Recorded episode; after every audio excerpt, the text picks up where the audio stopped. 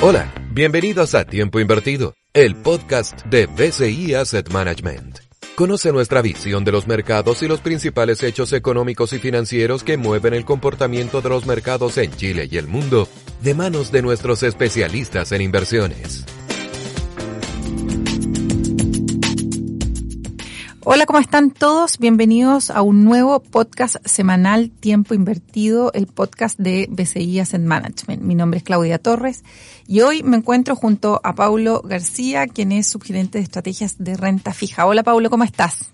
Hola, muy bien, gracias y gracias por esta invitación. Paulo, hoy día vamos a conversar de, eh, de alguna forma, las caídas en rentabilidad que hemos visto en algunas eh, carteras, en algunos fondos mutuos asociados a la deuda local de mediano y largo plazo, ¿no? Podemos decir que en las últimas semanas estas han corregido en torno a un 1, un 1,5%, producto que eh, las tasas de interés han tenido un alza eh, y, y, queremos explicar un poco por qué se debe esta alza y si esto cambia un poco nuestra visión, porque si recordamos algunos de los podcasts anteriores, eh, tenemos una visión positiva sobre esta clase de activo y quizás eso es importante también repasar. Pero para partir, Paulo, ¿qué es lo que está explicando de alguna forma estas caídas en, la rentabilidad y que las tasas estén subiendo? Sí, bueno, primero que nada hubo un cambio en las estimaciones de inflación para los siguientes meses.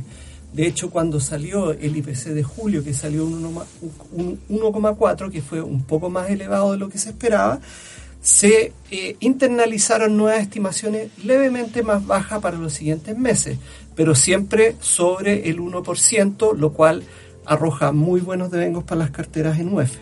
Posteriormente, ¿no es cierto?, eh, salió eh, la inflación de Estados Unidos y también mostró que había una caída importante en los precios eh, de alimentos, por lo cual también ese pensamiento, esa estimación, se internalizó en Chile y muchos de los actores del sistema financiero internalizaron proyecciones más bajas de inflación y hicieron que los siguientes meses estuvieran las estimaciones cerca del 0,8. Y eso produjo una baja a final de año desde casi un 14% a cerca de un 12% en inflación.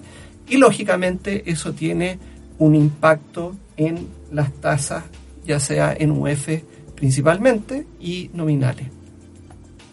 Posteriormente eh, eh, pasaron algunos días y se publicó el PIB y el déficit de la cuenta corriente, situación que eh, dio vuelta un poco estas estimaciones y la inflación volvió a aumentar y hoy día, ¿no es cierto?, tenemos para los siguientes tres meses cerca de eh, un 1%. ¿Y por qué pasó esto?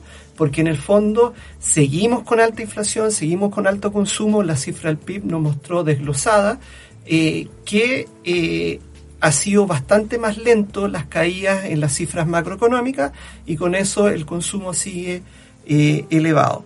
Y el, déficit de la cuenta corriente también nos dice que en el fondo para solucionar un déficit de la cuenta corriente hay que, eh, eh, hay que tener niveles de tasas más altos, por lo cual, ¿no es cierto?, también el mercado internalizó eso y subieron las tasas, pero al mismo tiempo la inflación. Por lo cual, eh, nosotros estimamos que los fundamentos de la renta fija para el año siguen intactos. Vemos esta alta inflación, eh, lo que nos hace sobreponderar las UEFs en cartera, porque los devengos, el interés que arroja la inflación, eh, en instrumentos eh, indexados a ella es muy alta y muy buena. ¿ya? Y los niveles de tasas siguen altos. Tenemos tasas eh, del orden del 7%, 6% nominales que también son bastante buenas. Lo que sí hemos hecho es un poco cambiar el mix y eh, cambiarlo en el sentido de las duraciones. Nos hemos ido en duraciones más cortas los papeles en UF y eh, hemos comprado, ¿no es cierto?, instrumentos nominales de más largo plazo para aprovechar estas tasas altas que nos dejó este pequeño, ¿no es cierto?, eh, episodio donde vimos que las tasas volvieron a subir y trajeron rentabilidades negativas. Ahora quizás, Pablo, también hay que mencionar que si bien este es un episodio de volatilidad que afectó negativamente los rendimientos, veníamos también de hace muchos meses con rendimientos muy positivos, ¿no? Un poco para que para que tengan una idea, esto está dejando rentabilidades en lo que va del año de carteras en una duración en torno a cuatro años, con, una mayor ponderación en UF, en torno a un 9, a un 10%. Por lo tanto, si bien la, la, corrección, eh, ha habido corrección en los últimos días, digamos, sigue siendo positivo el haber invertido en esta clase de activos. Y como tú decías, seguimos creyendo que hay expectativas de, de poder seguir teniendo estos retornos positivos en, eh, en los próximos meses. Eh, ¿Qué es lo que está anticipando el mercado, Paulo? Porque tenemos reunión de política monetaria el, día 6 de septiembre. Tú lo has dicho, el mercado de alguna forma volvió a esperar eh, que terminemos con mayor tasa de lo que de lo que inicialmente a lo mejor estábamos pensando, ¿no? Claro, así es. El mercado internalizó más alzas de tasas de TPM, llegando hasta un 11,75, bastante alto según nuestro parecer. En la próxima reunión del Central del 6 de septiembre se espera que el alza sea del orden de 75 puntos base. Nuestros modelos nos indican que nosotros deberíamos llegar a una TPM cercana al 11%. ¿ya? Eh, entonces nuestras expectativas es que este nivel de tasa, acercándonos a la reunión y consolidándose esta alza de 75%, o sea, de 75 puntos base, perdón, es muy atractivo eh, para, ¿no cierto?, invertir en los instrumentos de deuda y sobre todo en fondos eh, del orden de duración de cuatro años con un porcentaje importante en UF dado los altos IPC.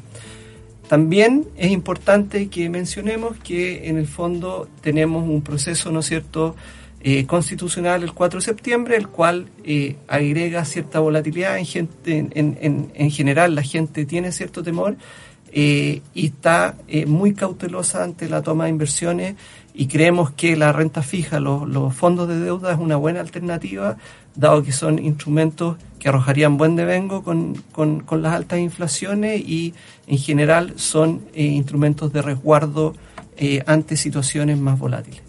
Perfecto, Pablo, muchísimas gracias. Yo creo que es importante rescatar que a pesar de la volatilidad, seguimos viendo valor en esta clase de activos.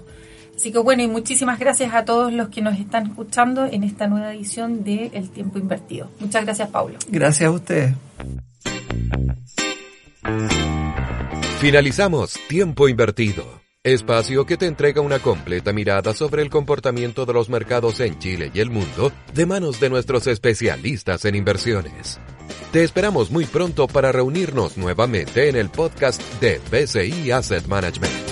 Este podcast ha sido presentado por BCI Asset Management con el objeto de brindar información sobre inversiones. No es una solicitud ni una oferta para comprar y vender ninguno de los instrumentos financieros que en él se mencionan. Infórmate sobre las características esenciales de la inversión en fondos mutuos, las que se encuentran contenidas en sus reglamentos internos.